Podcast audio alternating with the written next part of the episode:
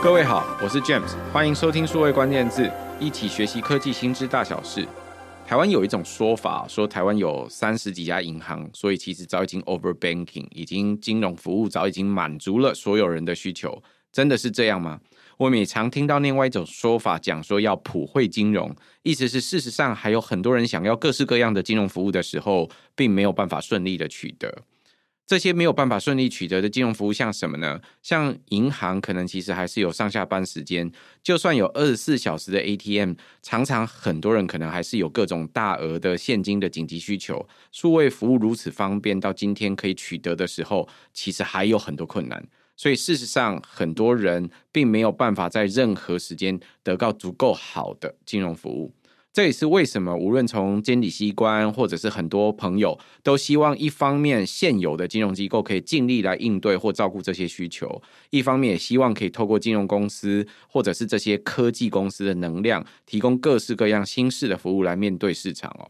在这一集的数位关键字，为你邀请到长期待在美国金融科技公司，现在在 Lead Bank 担任产品经理的徐君凤 Kathy 来和大家谈谈近十年出现的金融科技公司到底在做些什么生意。我们欢迎 Kathy。大家好，我是 Kathy。Kathy，是不是首先请你帮我们介绍一下你的相关背景？我是在台湾念完大学，那大学毕业后呢，先在台湾工作一阵子之后，然后就去美国呃念书。那同时，我基本上是学习软体工程师，但同时我也是呃有相关的会计背景，然后也有美国注册会计师的职位。那也因为有这两个很不一样的专业，让我对后来在戏股方面出现了很多的金融科技有很多的兴趣。那也在二零一五年开始呢。在整个金融科技的浪潮之下，有机会在戏谷的几个金融科技公司工作，包含了做呃小额支付的 Square，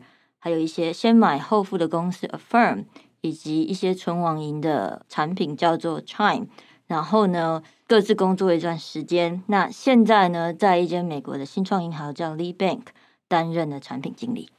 好，所以其实事实上，从刚刚 Kathy 的自我介绍就发现，事实上他过去待过非常多家不同的金融科技的新创公司。说他们是新创公司很有趣哦。事实上，像 Square 跟 Affirm 也已经上市了，所以已经到了呃股票市场，已经正式的公开上市。我想已经是一个有规模到一定程度的公司，也被大家认可，这是市场有具有价值的公司。那我也想邀请 Kathy 从你的观点自己观察起来，你看到美国有这么多的不同的。FinTech 的新创出现，尤其在这十年的时间里面，这些 FinTech 公司他们到底在做些什么生意？它实际上跟那些传统的银行，无论是大银行，那些通常也都是上市公司，是 listed company 的这些大银行，或甚至有一些小型公司，像叫 Community Bank 或者甚至叫区域银行的这种公司，它最大的不同是什么？这其实可以从一些历史背景来看，这几间公司包含 Square、Affirm 或是 Chime。其实都是在财务危机二零零八年之后，大约五年的时间出现的公司。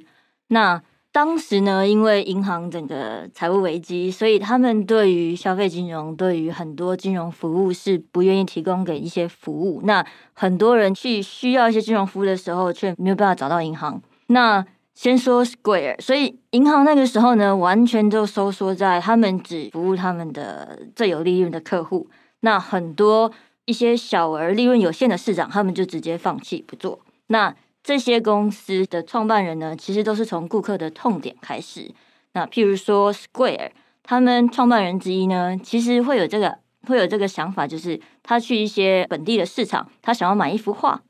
那他就问那个老板说有没有办法提供刷卡服务，然后老板说没有办法，只能现金，所以他就没有办法买那幅画了。那原因是因为一些小额商家，他们在卖东西的时候，如果需要收用金融卡收单服务，他们可能要去银行要付个几千块去买那个设备，他们根本没有能力负担，所以这就给的 Square 的创办人这个 idea 说，有没有办法用更好的，呃，这些痛点是很大的，那有没有办法用就是新有的智慧型手机，或者是用科技去解决这个问题？那渐渐的，他们就从这些微型的小型的收单服务。开始提供呃一些金融科技的一些新的解决方案。那从这一点做到，哎，小餐厅同时也有很多本地的餐厅也要做这些简单啊 POS 的服务。到后来呢，这些小商家开始有收单，就是可以用信用卡收费之后呢，他们渐渐又需要更多的现金管理，所以就这样子，Square 就一步一步的做起来。那这一点都是当时现有的银行是没有办法去支援的一些市场，所以呃，Square 就是在看到它以产品以产品导向，以客户的痛点为导向，提供非常呃 specific 的特定的服务，这样子。我想台湾的朋友对于今天的这个 Square 这家公司能够做到这些服务，可能大多数有不一样的想象哦。呃，对于听众朋友来说，过去如果看过数位时代的相关报道，可能最早最早记得 Square 是一家新创的时候，是有 iPhone 这样子的手机开始。有了这样子的手机，智慧型手机之后呢，呃，任何人都希望能够透过智慧型手机之间直接用手机跟手机互相可以做交易。在二零二四年的今天，听起来这个交易的流程并没有很复杂。现在已经有很多时候，我们可以透过 QR code 扫码的方式，无论是正扫或者是反扫，或者是我们透过这个所谓的呃触碰的方式、感应的方式，就可以达成这个支付的这个服务哦。但是在二零一三年左右的那个时间点，事实上要完成这个服务有很多困难，包含苹果自己那个时间点还没有提出跟支援这相关的 service，或者是说，就算要支援这些 service，背后可能还有清算的银行跟卡组织等等相关的服务需要能够接受。所以事实上，Square 当初起家，如果大家还记得，在那个时代，它可能最早其实是提供一个 sensor，那个 sensor 可以用那个三点五的。这个耳机孔啊，直接接上去之后，就可以提供这个感应的服务。它做到了一个可以让你收单的这个机制，所以你用信用卡就可以直接做支付。在那个时代听起来其实是非常非常先进的，在现在听起来叫做不可思议，这一定会被 hack 吧，对不对？事实上，那个时间点要用到这个科技，能够做到这个解决这个技术，事实上是个 hack，没有错哈。Square 就从这个时候开始做支付这个流程，然后再一步一步做到很多小额店家，他们也都想要做支付，所以他提供很多不同的支付的需求的时候，就发现诶，有很多小商家，包含餐饮店或者是街边的小店，他们都希望可以透过一个 POS 机来完成刚刚说的这个服务，所以他开始做各种不同的硬体的服务的需求，到后来他能够提供大量的这些中小商家做到支付这个需求之后。后再进一步针对他们提供现金管理的服务。我想对于很多朋友来说，什么叫做现金管理的服务？简单来说，就是这些商家他每天收到这么多现金。他要再把它拿去到银行去存，那他另外也会有货款的需求，他要去买或进很多不同的货物，那他在这个需求中间就会有金融服务的需求的产生。那这一般在台湾也有叫做企业金融这相关的服务，但是大家也可以理解，对于很多银行来说，如果要提供企业金融的服务，通常这个企业要达到一定的规模，这个银行才有机会也有利润能够去提供给他这样的相关的服务。从银行的角度或从一个金融机构的角度，一定要能够赚钱，我才能做这个服务嘛。所以对于他们来说也一样。可是 Square 当初面对的是这些中小商家，所以可以想象，这些中小商家常常他们在做这个支付点单，一直到后头的现金管理的这个服务，不见得有银行可以来处理这个需求。所以事实上，刚刚 Cathy 提到的第一个 FinTech 公司面对到这些市场的本质，都有一个特色。这个特色是处理成本其实很高哦，因为刚刚说收单这个处理成本其实不低，而且你要再做这些 POS，还有就是你要去大量推广在这些中小商家可以去应用的话，也是有一些行销成本跟客服成本要去解决的，所以处理的成本其实很高，但利润可能相对有限，因为它最后只能赚那个中间经过的那几毛钱而已，所以这个市场传统上来说，呃，金融公司不喜欢去做，也不容易去满足这个市场。除了 Square 之外，Affirm 跟 Chime 在做什么生意？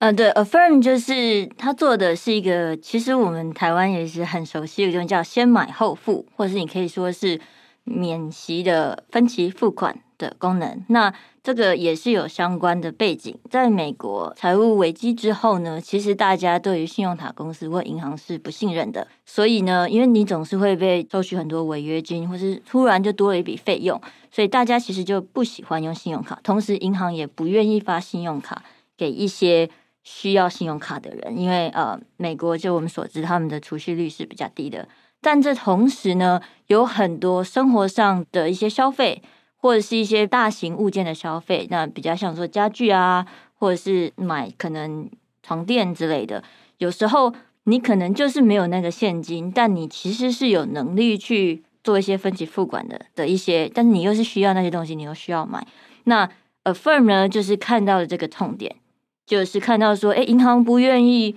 支援或提供服务给这一些需要也有能力做呃分期付款的人，所以他们呢。就根据这个痛点，然后呢，专注在电子商务的部分，说，诶，如果你要买这个东西，提供分期付款服务给消费者，也给商家，那商家呢就可以卖出更多的商品，消费者也可以得到就是相关的金融服务，然后让他们可以继续的生活便利性。所以，Affirm 就是在先买后付这一块，也是以一个客户的痛点为主。那 Chime 就是更有趣的是，呃，在美国比较特别的一个市场。嗯、在台湾可能大家都可以很容易的去一个一个银行开户，但是在美国呢，很多的因为信用不足的民众，如果譬如说你的收入没有到达五万美金以上，很多银行呢，因为提供你服务的成本太高，就不愿意给你开户，所以他们根本连拥有一个银行账户都没有办法。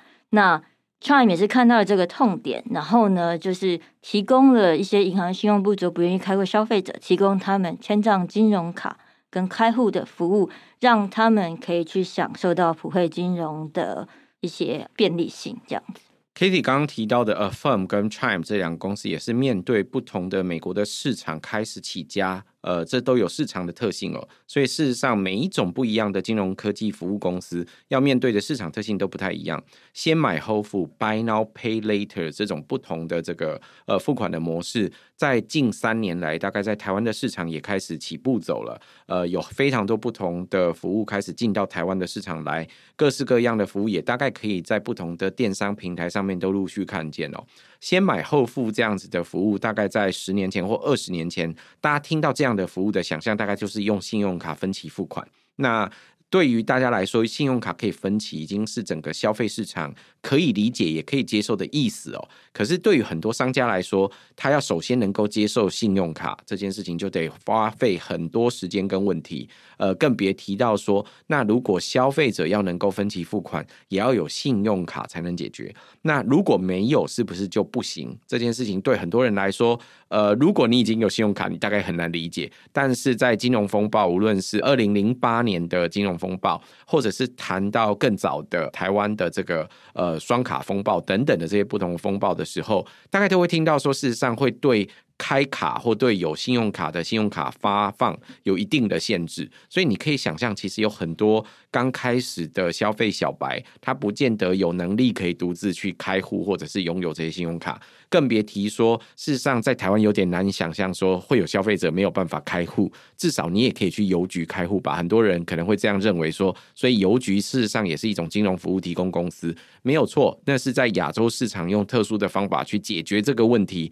但不代表全世界的每个市场都是这样。所以无论从 Affirm 这个先买后付的公司，或 Chime 这样一家以数位金融开始的银行，他想要提供给刚刚说这个信用不足或者是收入不够的这些消费者。能够提供这相关的金融服务，这都是因应一个金融市场里面有一些还没有被满足的这个市场的过程，那尽力来去满足它。可是，呃，我这时候就有第二个问题出现了：既然它是一个处理成本很高、利润又相对有限的市场，这些公司、这些 FinTech 公司凭什么做到这点？说，诶，这个市场处理成本这么高，我还是可以提供相关的服务呢？对，这就是很有趣的地方。当我们说处理成本很高，那是因为我们以一个传统银行的角度来说，如果你用呃人工去审核，以及用人工去核准核贷一个处理流程的话，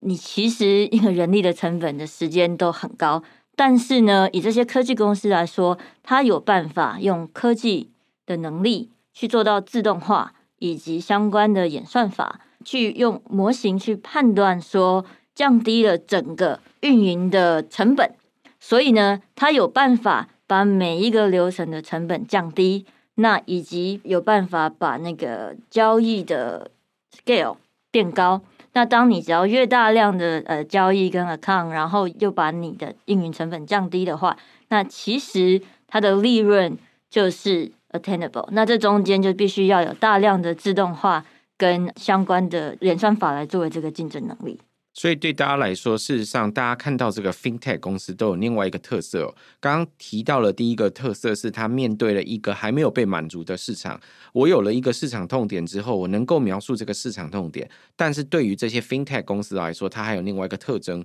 是它知道现在的技术，数位技术可以解决些什么问题。数位技术通常有两种解决问题的方法：一种把原本需要大量人工的事情给尽量自动化。我们知道说，呃，其实可以写成是。来把刚刚说的这些标准的流程或程序给一路的自动化它，所以大家想要填单填那些相关资料的时候，如果一般的消费者都自己可以 key in 这些资料，我是不是就可以理论上我可以减少很多输入的成本？那我让系统输入的成本降低。那在这个过程呢，可能你用到了一个网页的技术，或用到了一个 APP 的技术，你在它填每一个栏位的时候，都先帮他做自动化的检查，还有帮他检查跟处理好。他所有需要上传的证件或者相关的文件等等流程，签署的过程可不可以自动化？好像理论上也是可以。如果这些都可以在法规也许可的情况之下，我就可以把这整个流程尽量的顺畅的透过现在的科技，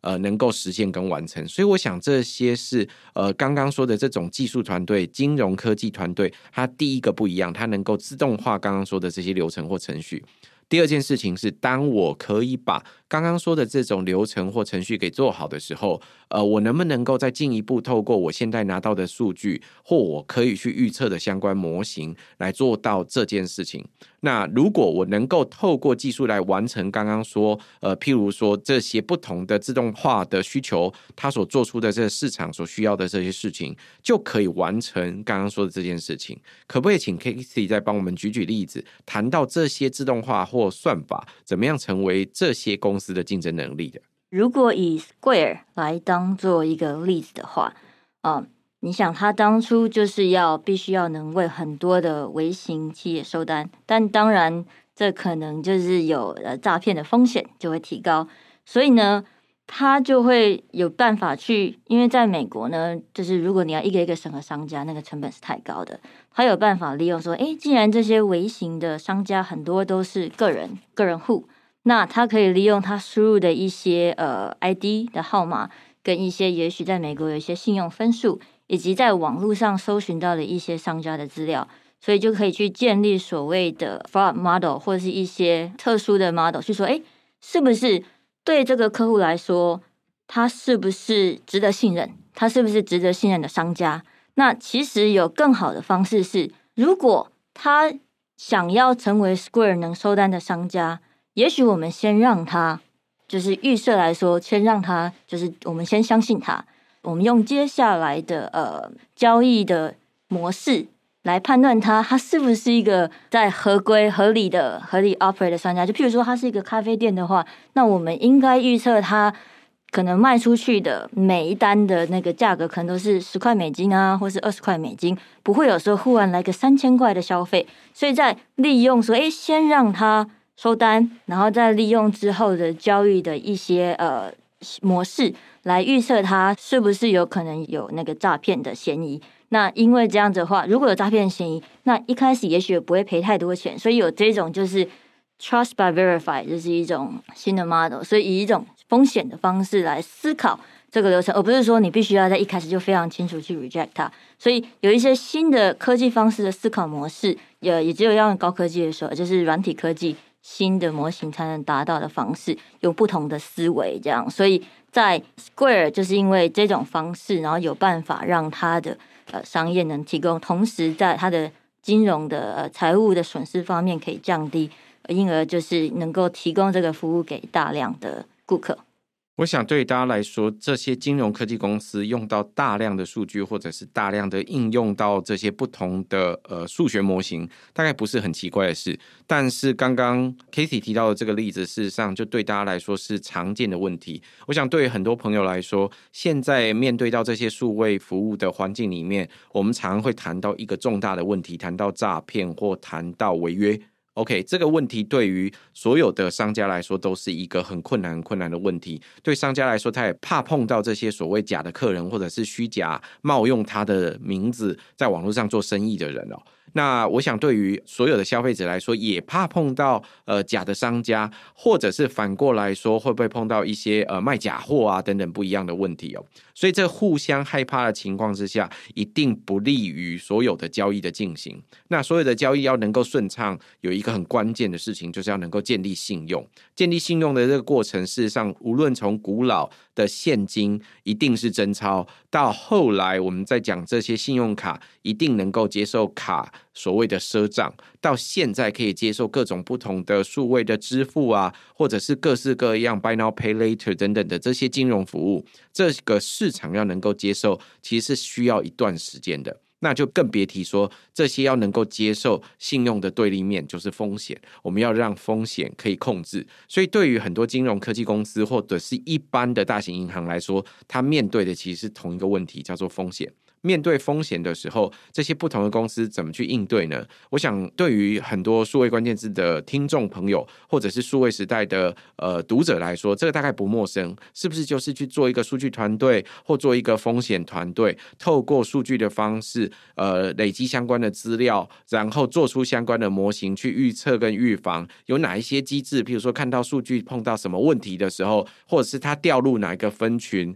或者是我可以计算一个信用分数等等的，我就。可以大概预测他这笔交易最后违约的几率有多高，这是我们大概都可以想象的方式。但是对于传统的金融公司来说，它要如果要同样能够做到这个机制，它很有可能其实是透过一次性的大量的数据的计算，然后各种不同的精算之后，它把这一个模型给弄出来，它放在那边，每一次有一个交易进来，它就透过这个方式去进行。而且刚刚说的这个模型一次性的建立、计算跟应用，它很有可能还得委由一个专业的团队来帮它做完。呃，一次性的就结束这个回合，可是这是根本本质不一样的问题。你可以发现市场其实是变动的，是不是？我们能够做到呃，把每一个不同的 week 所进来的资料，就有可能会调整我的现有的模型。呃，这对大家来说都是一个很大的问题。所以我想，这第二个不同就是刚刚提到的 FinTech 公司跟传统的银行最大的不一样，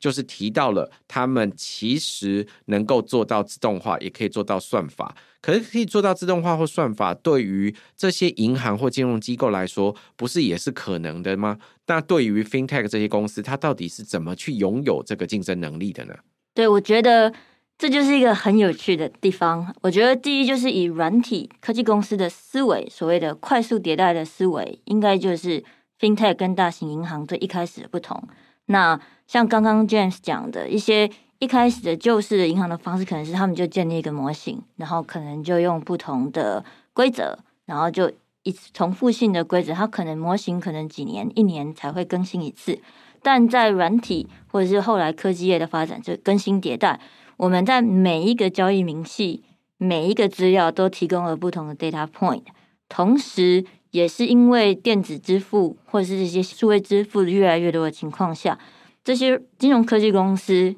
有更多的想法说，也许我们不只要看交易的资料，我们也许也可以看他在网页上的一些 behavior，就是说，哎，他点了哪个地方，他是不是这个消费车，就是这个单，为什么一次加这么多，或是他为什么在加东西的时候只有零点一毫秒？所以这一些有更多的线上的资料可以提供给这些金融服务公司可以使用，让他们来判断说。这是不是有更有可能的风险？这当然就是完全不同的思维。那因为这些金融科技公司拥有自己的团队，它可以去根据不同的想法去快速的迭代不同的模型，而且可以利用这些资料去回测，然后也快速的就是部署新的模型跟测试。所以这些新的思维、新的观念，就是我觉得 FinTech 公司，就是金融科技公司跟一些。就是大型的金融机构在运营方面或是思维方面的不同，然后很快的体现，提供不同的客户的体验。那结果就是，诶，如果我们可以一步一步、一步一步的呃 refine，可以提升客户的体验。所以你不会说你想要刷个卡就一直被 reject。我可以根据说这个不同的 model 之后，就发现，诶，因为你之前的消费模式，我觉得你的违约的风险是比较低的，所以可以做一些就是微型的及时的调整的话，那客户也更会更愿意，顾客也会更愿意去使用这样的服务。那我觉得在这个思维跟做法方面的不同，以及在呃金融科技公司在内部能自己维护这样的一个团队去做一些精进，真的就是。所谓大型银行，呃，可能就是现有的金融机构的做法跟这些金融科技公司做法的不同。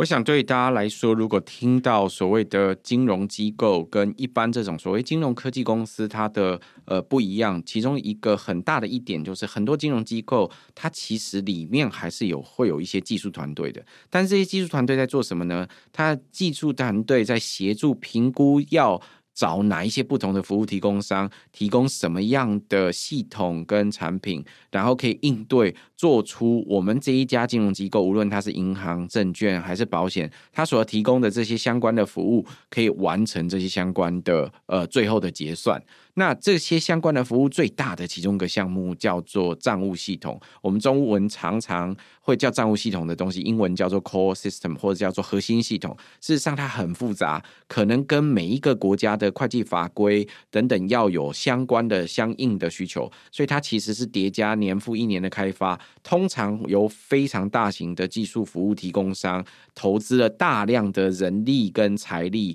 还有资源来开发，它是一个长达十。年以上的这个系统，所以大家也会常常听到哈，就算是在台湾呢，有大型银行要换这个所谓的账务系统，这核心系统，这都不是一个小的呃工程，不是一个小的呃 project，是一个很大型的 project。其实这是伤筋动骨的，很多公司其实要做这件事情，也要先自己要捏得很紧，这个有可能会出很大的问题，而且这个问题可能会长达两三年，因为他要解决这个账务问题的这个过程，他要。实际 run 过一整年甚至两年以上，才会复制或看到现有的呃目前的最新的这些服务是不是都能够满足提供这相关的服务？所以我想这是一个很困难的过程。可对 FinTech 这样子的公司来说，刚刚 Casey 一开始就提到，它是市场导向，它面对一个原本这些大型银行或机构不愿意去提供的市场，为什么？因为刚刚说到的，他如果要投资这大量的这些账务系统，他已经花下了很多钱了，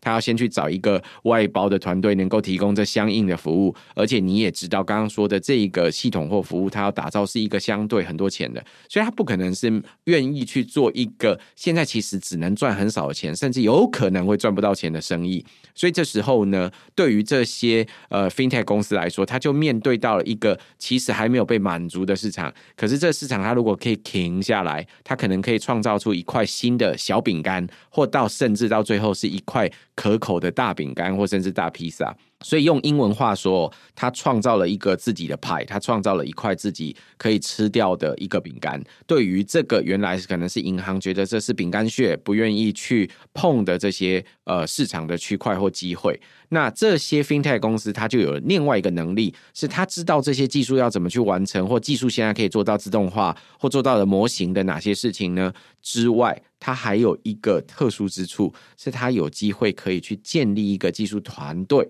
来满足刚刚说到的这件事。建立技术团队从来就不是一件简单的事情。如果从过去到现在有听数位关键字的朋友，应该都知道说，事实上要能够跟开发者协作完成这一系列的任务，而且是用现代的方法去完成。我们也知道，大概两到三年就有不同的程式语言的流行，或者是会有很多不同开发方法的改变，或甚至到各种呃实现实际数位服务的架构的改变。这些架构的改变，无论是新进员工要去学习，或者是现有员工也要能够去接受，这都不是一个容易的过程，更何况。开发软体本身其实就是一个超级大型人与人相处才能够完成的工作，它不是我们在一般想的制造厂的产线哦。我要买好很多硬体，我如果把它接起来没有问题，全部都是机器在做事。事实上，这很多流程或过程都是由人堆叠来做事。所以这里就提到了 FinTech 这些公司的第三个本事，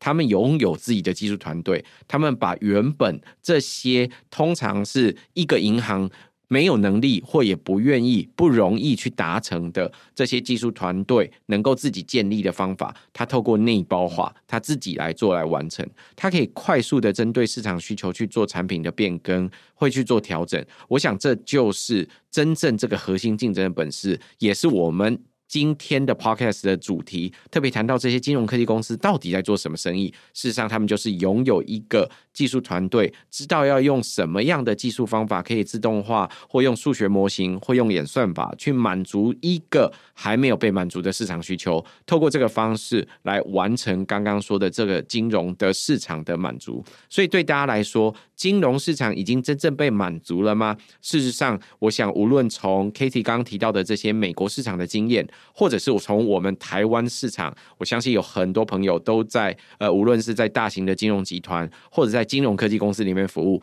我们都可以发现，其实你我身边事实上有非常多的生活。都有还有很多金融服务可以改进或还未被满足的空间，所以我想这会是接下来我们作为借镜，看到这些金融科技公司是如何去满足市场需求的一种竞争能力的方法的很好的解析。谢谢 Katie 今天的分享。呃，谢谢 James，也谢谢各位在线上收听。如果有机会，请多帮我们转发宣传，五星好评。我们下周再会，拜拜，拜拜。